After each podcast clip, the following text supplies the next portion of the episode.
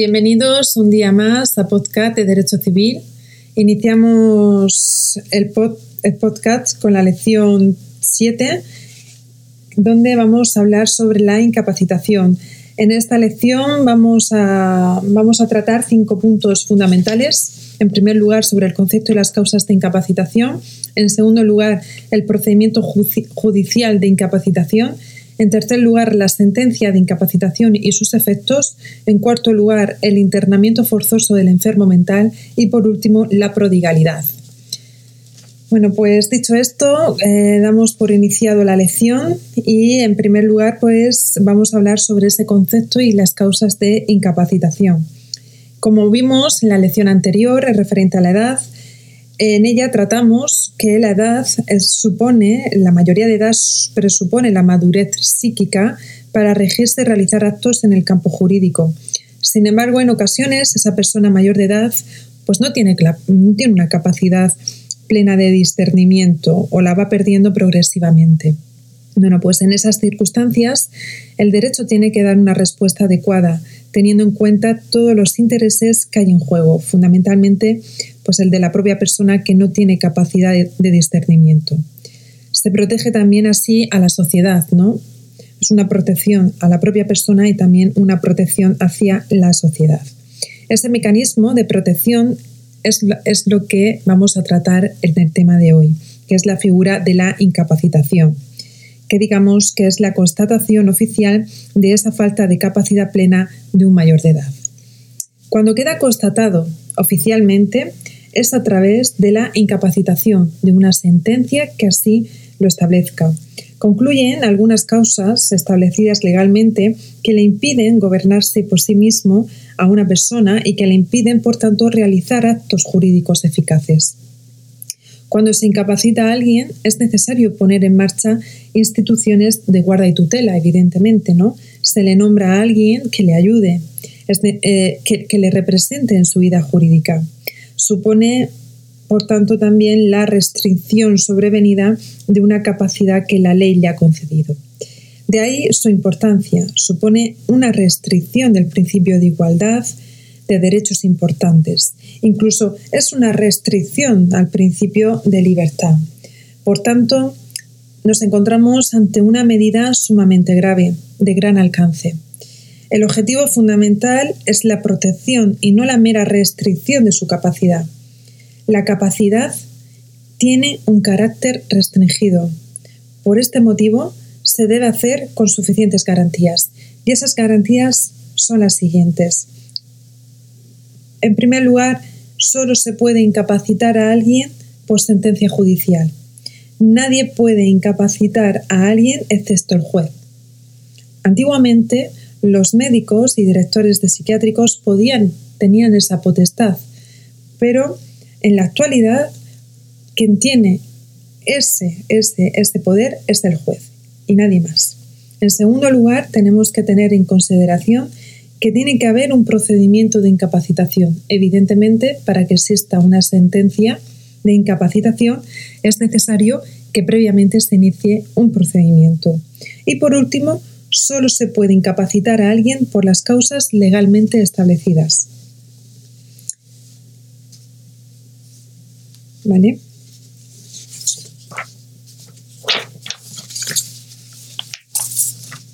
¿Y cuáles son esas causas de incapacitación?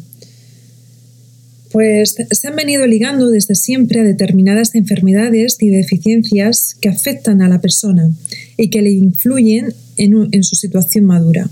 Sin embargo, la presencia de cualquier enfermedad no desemboca en incapacitación, se refiere solo a las enfermedades que impidan el autogobierno. Así, el artículo 200 del Código Civil no recoge enfermedades concretas. Antes de, antes de 1983 se establecían algunas causas concretas. Ahora no se hace porque se permite incluir cualquier enfermedad, no se deja esa flexibilidad. Cualquier enfermedad nueva que pueda aparecer puede ser incluida. Mientras que si surgían enfermedades eh, nuevas, graves, no incluidas en el artículo, pues evidentemente no se podían incluir. Por eso esa modificación. Los criterios exponían que puede haber más inseguridad a la hora de dejar decidir al juez. Por eso era evidente una modificación en ese contexto, es decir, incluir toda enfermedad que sea digna de incapacidad. Pero esto no significa que el juez tenga un amplio poder arbitrario, porque se basa evidentemente en informes médicos.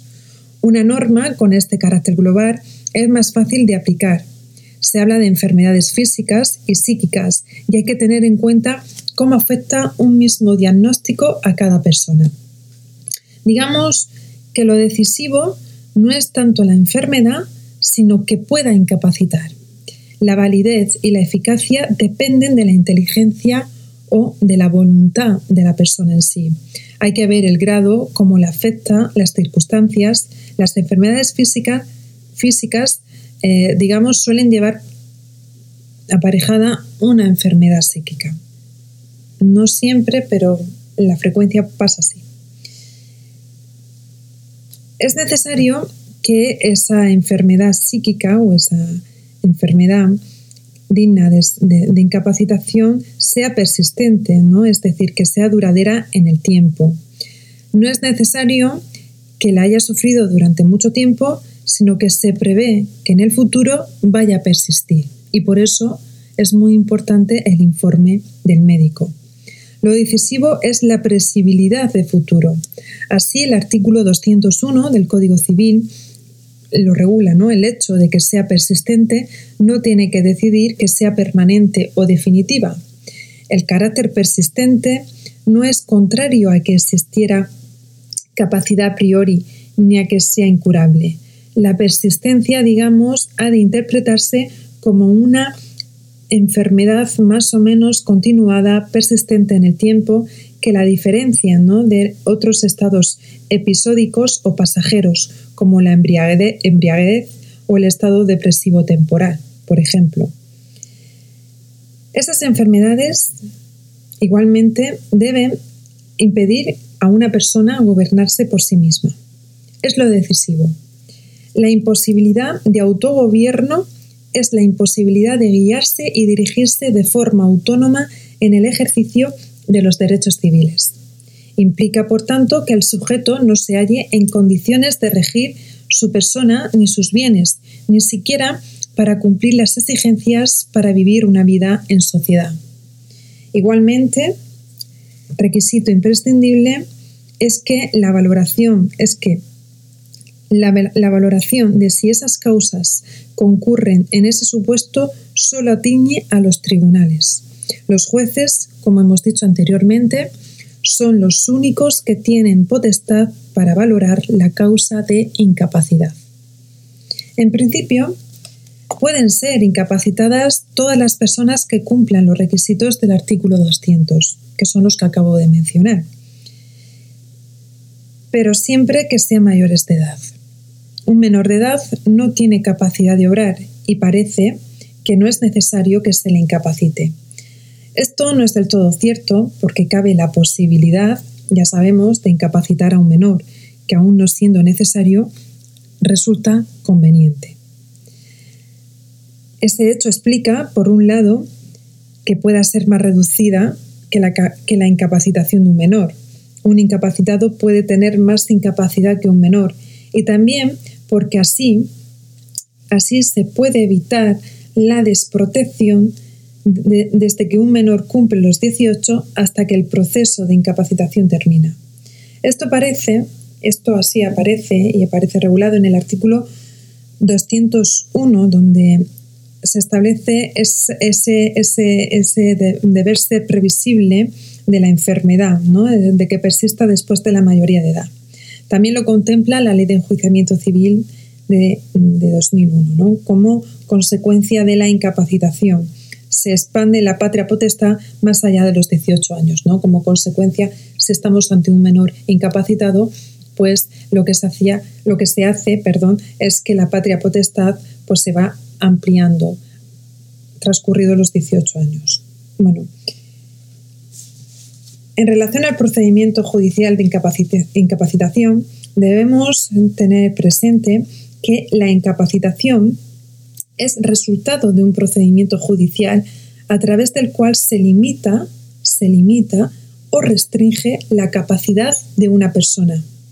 El procedimiento se regula en los artículos 756 y concordantes de la Ley de Enjuiciamiento Civil y se desarrolla en tres fases principales. En primer, en primer lugar, la fase de iniciación, en segundo lugar, la fase de tramitación y en tercer lugar, la fase de conclusión o sentencia. En la fase de iniciación, lo que se hace es que, a solicitud de las personas que tienen legitimación para ello, que son el cónyuge, la pareja de hecho y familiares más cercanos, como pueden ser descendientes, ascendientes o hermanos. Una novedad reciente, bueno, una, novedad que, hay que tener en cuenta es que el propio incapaz, que todavía no lo es, también lo puede hacer, ¿no? Es decir, una persona que, por ejemplo, pues que todavía no es incapaz, pero que le han diagnosticado una enfermedad que, en un futuro sí que le va a hacer incapaz, como puede ser un enfermo de Alzheimer. Pues en ese momento puede también iniciar el procedimiento judicial sobre su propia incapacitación. Esta inclusión aparece en el 2003. La ley tiene, también tiene capacidad el propio Ministerio Fiscal. Si conoce la situación de una persona, debería hacerlo. Cualquier persona tiene facultad para dar a conocer al Ministerio Fiscal, digamos, la situación de una determinada persona. Incluso el juez puede comunicárselo al Ministerio Fiscal porque no puede actuar de oficio para iniciar el procedimiento directamente. Bueno, terminada y concluida esa fase de iniciación, nos pasamos acto seguido a la fase de tramitación, que una vez iniciado el procedimiento, el proceso es el siguiente el ministerio debe formar parte. Es parte obligatoria del procedimiento.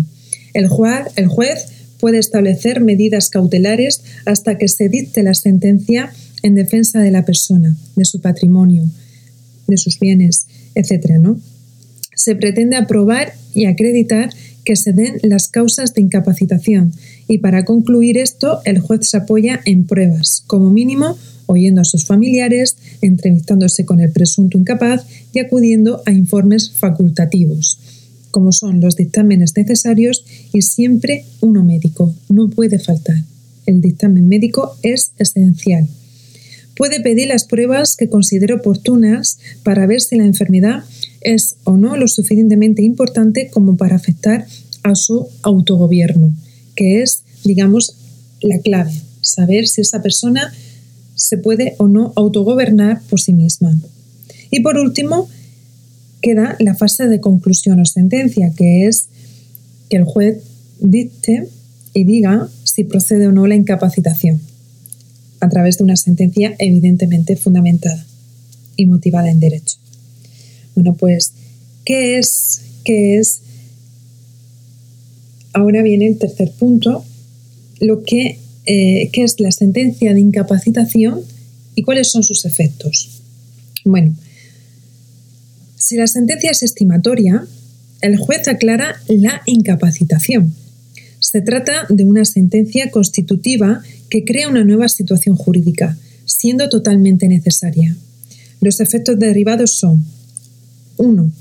Declarar la incapacitación, que se gradúa en función de las circunstancias de cada persona, no es uniforme, sino que es gradual, fijando la extensión y los límites. 2. Se estiman los actos jurídicos que puede o no realizar el incapacitado. Puede estar incapacitado para realizar todos, algunos, etc.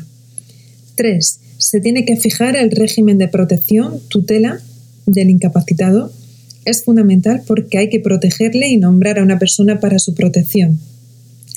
Los posibles sistemas de guarda son la tutela, que son los casos graves, la curatela, que son los casos de poca envergadura, y ya pues la patria potestad, que son los casos de esos menores ya incapacitados que, em, que cuando alcanzan la mayoría de edad pues se prorroga ¿no? esa patria potestad.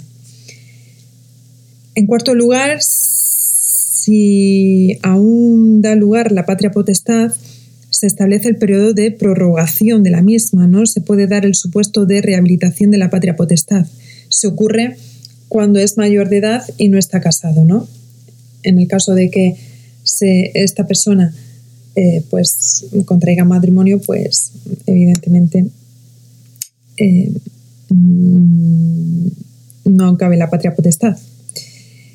Eh, en quinto lugar, en la sentencia no se tiene por qué mostrar el nombre de quien asume la función de tutor o curador, ¿vale? No es relevante, no, tiene, no es un dato, se puede, mm, es decir, no es que no sea relevante, sino que se puede dejar mm, ahí, ¿no? Se puede mencionar, pero, o se puede, sí, el juez no tiene por qué decirlo.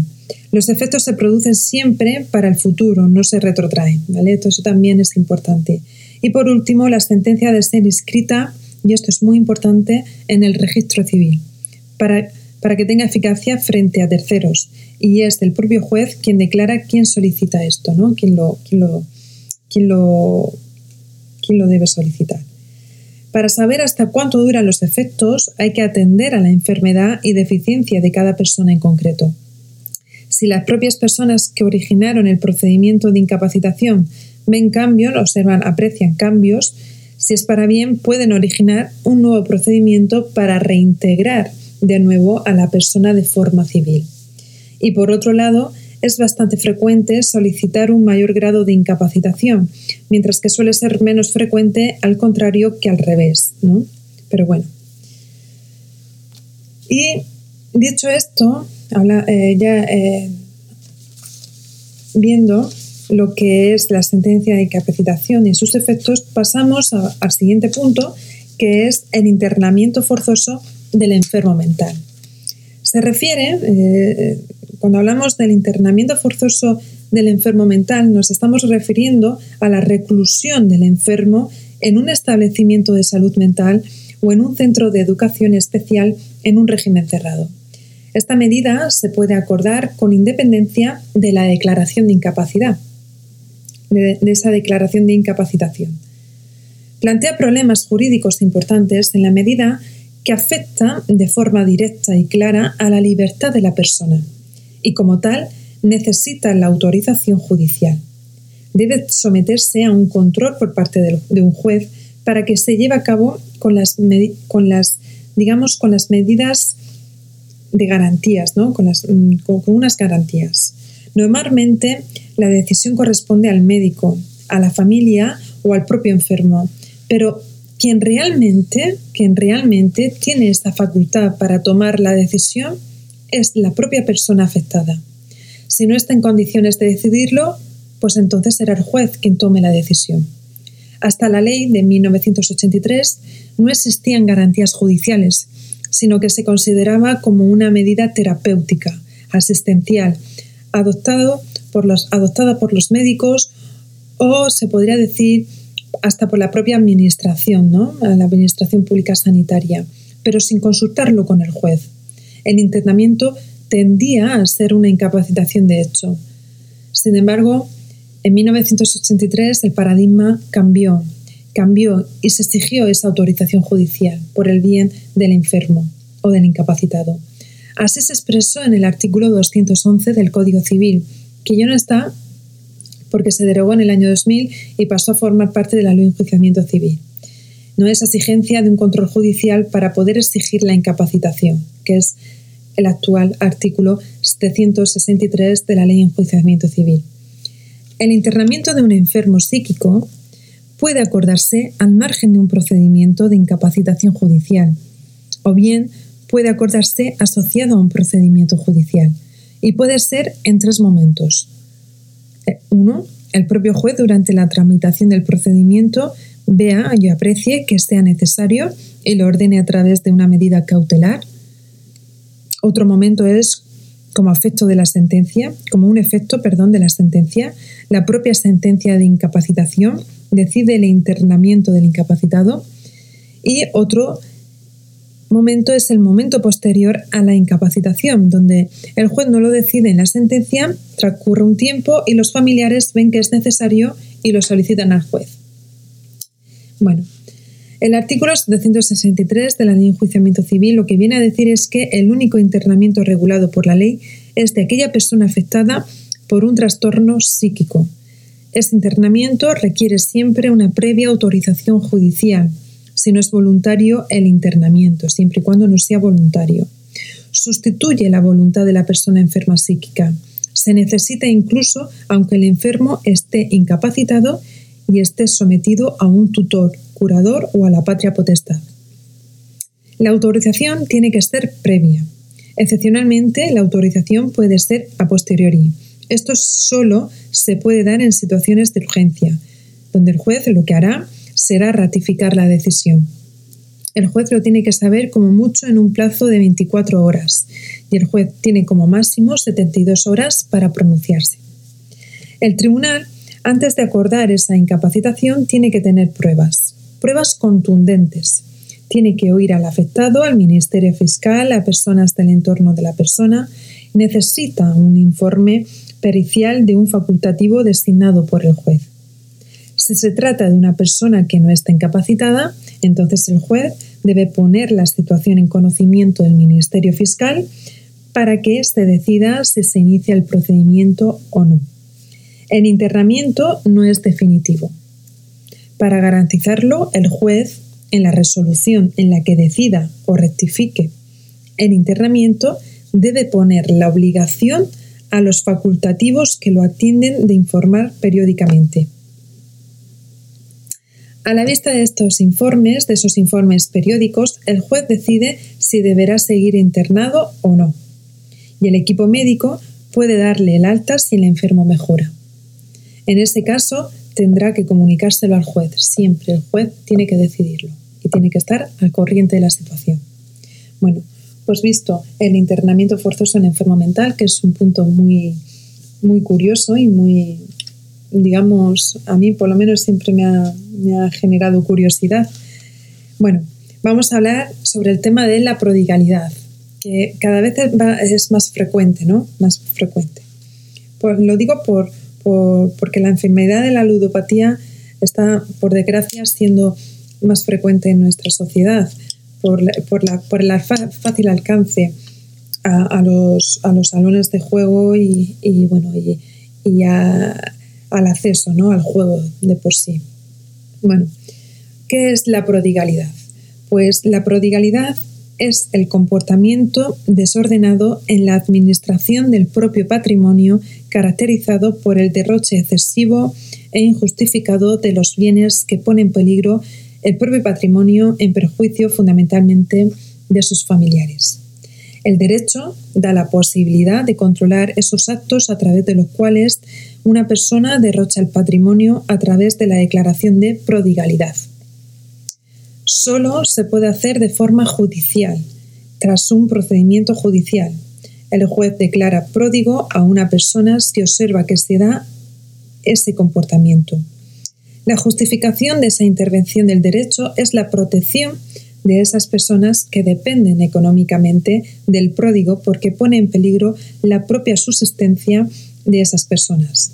Por eso, solo cuando exista que reciben alimentos en sentido amplio, que, hay personas que dependen económicamente de, su patrimonio, mm, es posible hacer esa declaración de prodigalidad.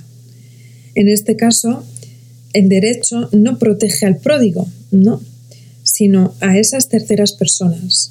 Estamos ante un padre familia ante una madre familia que pues malgasta su patrimonio, dejando, eh, digamos, en, escasez o en falta de recursos económicos a sus hijos. Pues en ese caso se, eh, se debe ir al juez a que dicte una declaración de prodigalidad a efectos de que nombre un curador. Bueno, hasta el año 1983 lo que se tenía en cuenta no eran las personas que dependían del pródigo, ¿no? sino de los herederos, sino a los herederos. Se entendía que solo los herederos forzosos podían solicitar la prodigalidad. A partir del año 1983 hasta la actualidad, lo único que se exige es que haya personas que dependan económicamente del pródigo se intenta salvar los medios de subsistencia, pero no de su herencia, que es distinto.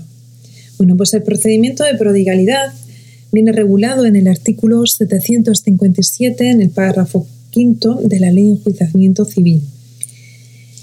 Y este procedimiento, mm, lo más importante es que la prodigalidad la declara un juez en un procedimiento que se solicita por quienes están afectados, bien sea el cónyuge, los ascendientes y descendientes que perciban de manera directa alimentos o que se encuentren en situación de reclamárselos.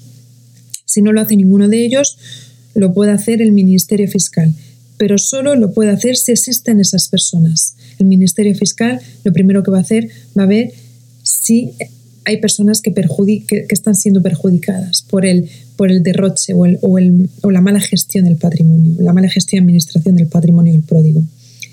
Iniciado el procedimiento, el juez debe valorar si se da esa situación que se denuncia. Y por último, el juez dictará sentencia que declare esa prodigalidad señalando los actos que no puede realizar el pródigo. Son actos fundamentalmente de contenido económico, estrictamente patrimoniales y se acomodarán a lo solicitado en la demanda.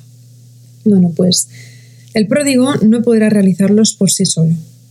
Para realizarlos necesitará, y esto es lo más importante, la autorización de otra persona, que es el curador no es un representante legal, solo le asiste o solo le asiste o autoriza, no lo sustituye, no, lo, no, no viene a sustituirle en un acto concreto. Si lo hace sin el consentimiento del curador, es decir, si el pródigo coge patrimonio suyo y lo malgasta sin consentimiento del curador, será un acto anulable. Los actos anteriores a la demanda por prodigalidad no son anulables, pero los posteriores evidentemente sí lo serán. En esto se diferencia de la declaración de incapacitación. El curador suele ser evidentemente pues un familiar y si está casado será el cónyuge. Los efectos de la prodigalidad puede cesar si cambia la situación que dio origen a la misma, es decir, si desaparece la conducta desordenada de esa persona o si dejan de existir las personas a las que el derecho protege. Eh, si hay un cambio en esas dos circunstancias, pues eh, la, prodigalidad puede cesar. Evidentemente se deberá comunicar al juez para que así lo haga. Bueno, pues dicho esto, eh, damos por, concluido la, por concluida la lección de hoy en relación a la incapacitación. Es una figura jurídica pues que comúnmente muy usada en la sociedad y bueno, pues que tenemos que conocer como todas, evidentemente, pero los estudiosos del derecho tenemos que estar un poquito al tanto ¿no? de, de, cuáles son los requisitos, de las fases, del procedimiento, etcétera, eh, de la prodigalidad también eh, y demás. Bueno, pues dicho esto, me queda agradeceros una vez más el que mm, me escuchéis. Espero que estéis todos bien y que, bueno, pues que dentro de las circunstancias en las que nos encontramos cada uno, pues eh, estemos positivos y con, pues bueno, afrontando esto de la mejor manera posible.